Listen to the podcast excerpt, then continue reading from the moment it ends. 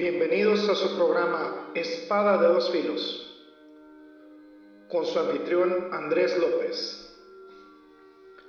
Un espacio para la sana doctrina.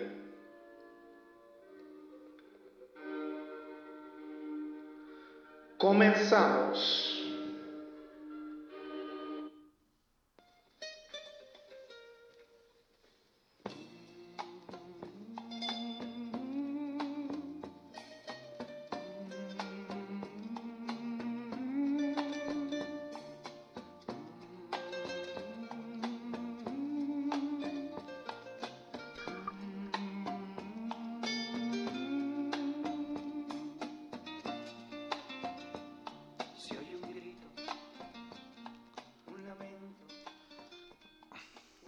¿Qué tal amigos, amigas, hermanos, hermanas en Cristo que nos escuchan en esta su primera emisión de Espada de dos filos, un espacio que vamos a tener aquí en la radio para difundir la sana doctrina, la palabra de Dios.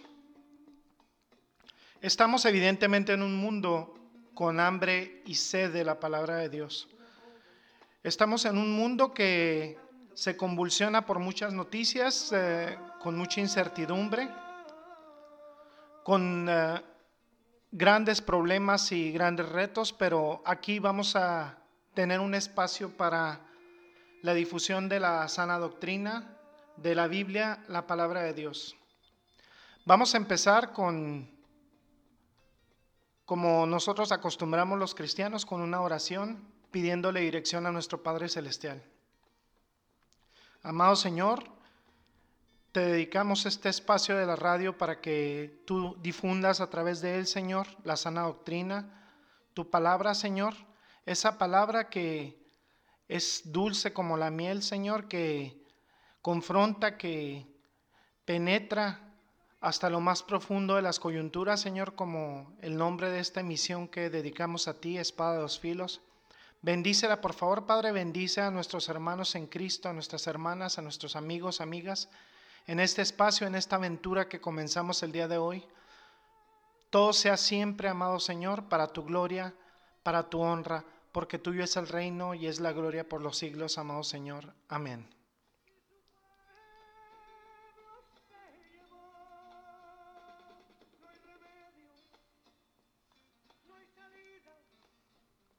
Esta noche vamos a comenzar una aventura, esta tarde vamos a comenzar una aventura de, en la radio. Y vamos a comenzar, hermanos, con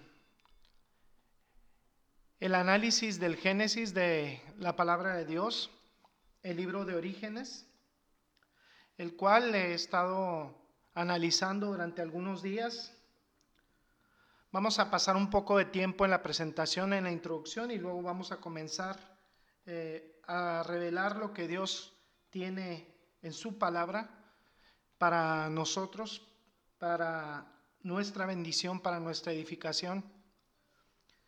Eh, sin antes, eh, no podemos comenzar sin antes darle las gracias a a Dios primeramente por tenernos aquí, por permitirnos este espacio. Yo le doy gracias personalmente al Señor Jesucristo por ser mi Señor y Salvador y porque me ha predestinado desde antes de la fundación del mundo, como dice su palabra, para ser salvo. Espero, amigo Radio Escucha, amiga, que sea salvo, que sea salva, que el Señor eh, haya salvado tu vida. Si no, pues dice la escritura que hoy es el día de salvación, entrégale tu vida a Cristo. Entrégale tu vida a Cristo porque solo en Él hay vida y hay abundancia. Sé que hay muchas vicisitudes, sé que hay muchos problemas en la vida, pero eh, Cristo, Cristo es la respuesta. Nosotros estamos condenados al infierno si no aceptamos a Cristo Jesús como nuestro Salvador, porque todos hemos transgredido las las reglas que Dios ha puesto para la humanidad y dice la escritura que nadie busca de Dios, que como somos pecadores estamos destituidos de la gloria de Dios, pero Él ha tenido misericordia para guardarnos. Al comenzar este libro de Génesis, eh, quiero dejar un, un par de cosas muy claras. Primeramente, no soy un científico, soy una persona que estudia únicamente la Biblia. Entonces, nuestro estudio no será hecho desde una perspectiva científica. La apologética que hace la Biblia es desde la perspectiva de la Biblia misma. Claro que puede emplear recursos racionales porque dice la escritura que nuestro culto es un culto racional, pero seguramente habrá muchas preguntas que no contestaremos en este espacio. Y con el transcurso del tiempo eh, quizá puedan ser aclaradas, muchas de ellas no serán aclaradas en este espacio. Pero vamos a encontrar respuestas juntos a cuestiones fundamentales. Vamos a ver temas como el creacionismo progresivo, como la evolución teísta, y vamos a ver algunas respuestas sobre orígenes. Yo soy seguidor de un programa que se llama Respuestas en Génesis, de un pastor que se llama Ken Ham, por supuesto del, pastor John MacArthur, que ha, sido una influencia en cuanto al Evangelio para un servidor, pero principalmente el recurso en el que nos vamos a apoyar es en la Biblia. La Biblia y eh, el Nuevo Testamento dice que nuestro Creador es también nuestro Redentor. El universo tal como lo conocemos se creó en seis días y Dios tomó el último día para contemplar su obra, el séptimo día, para contemplar su, creación. Tenemos implicaciones de, la creación desde el comienzo hasta el final de la escritura. Implicaciones con respecto a la veracidad de los hechos, pero principalmente a la veracidad de la escritura.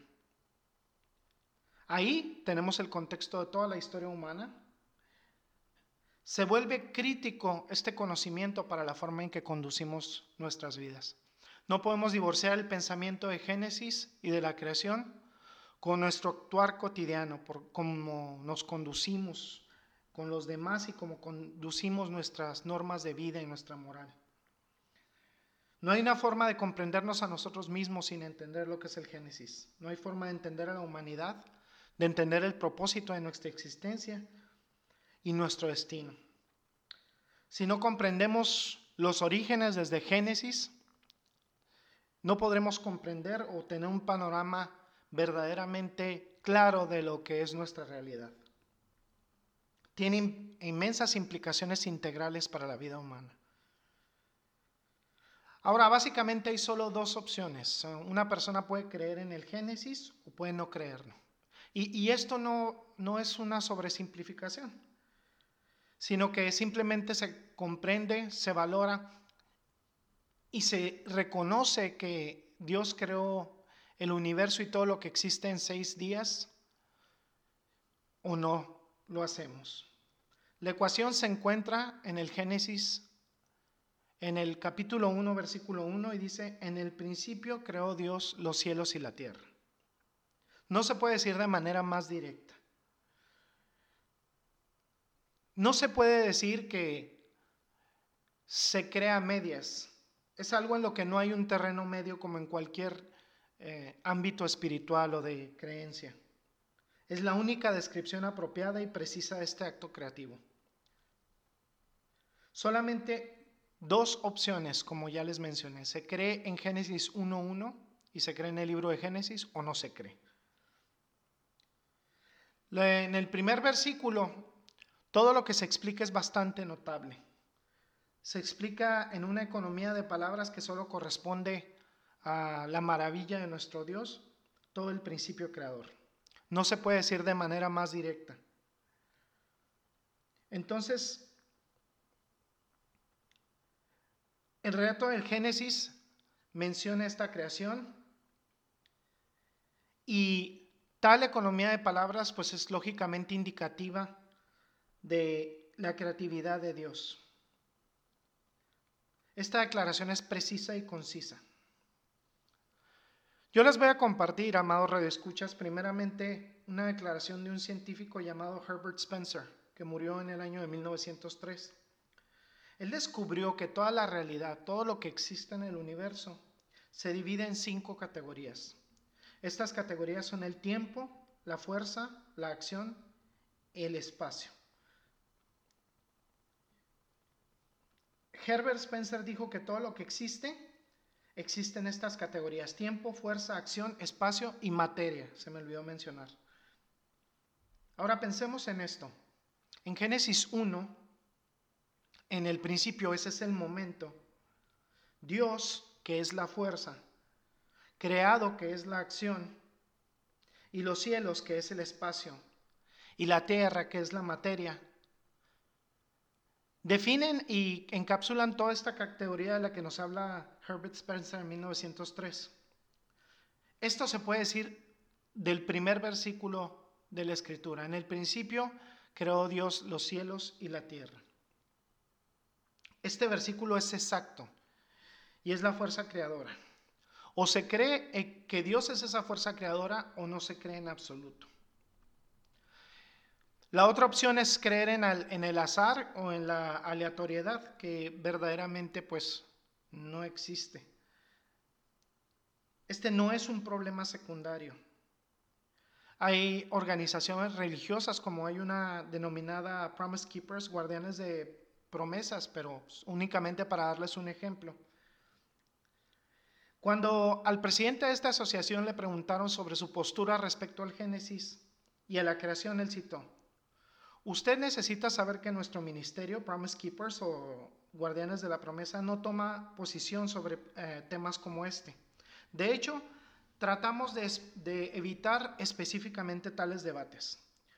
Nuestros esfuerzos están diseñados a unir a los hombres basados en doctrinas históricamente esenciales de la ortodoxia. El cristianismo, como lo expresa nuestra declaración de fe, debe enfocarse en cosas que unen al cuerpo de Cristo en lugar de cosas que tienden a dividirlos. Debido a que diferentes iglesias y diferentes cristianos tienen puntos de vista diferentes de la creación, creo que entran en la categoría de doctrinas secundarias como los dones espirituales, la seguridad eterna y el, rapto, etc.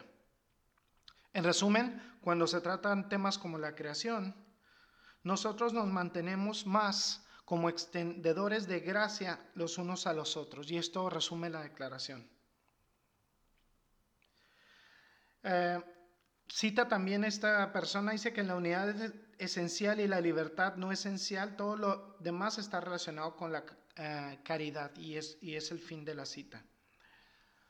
Evidentemente este es un problema y es que conocemos muchas denominaciones cristianas e incluso hermanos en Cristo que se no se manifiestan abiertamente hacia una credibilidad total en el Génesis y los seis días de la creación. Y esta no es una doctrina secundaria, esto es un fundamento de la fe. Si no se aborda el problema de Génesis, en realidad no se está creyendo en la Biblia. No, no es precisamente un ataque sobre esta organización o sobre ese tipo de cristianos, sino el mundo, solo hay dos opciones, o fue creado por Dios o fue creado por la evolución, o fue evolucionando sin causalidad, por casualidad sin causa, y este ha sido un debate durante mucho tiempo. Darwin eh, lo establece en su libro El origen de las especies. En la mayoría de los casos, eh, la mayoría de la gente cree en la evolución naturalista. Habría algunos que se pudieran denominar como teístas evolucionistas, pero bueno, ellos dicen Dios lanzó todo y después la evolución se hizo cargo. Pero eso es eh, negar flagrantemente el relato de Génesis 1.1 que Dios creó el mundo en seis horas, seis días, perdón, de 24 horas cada uno.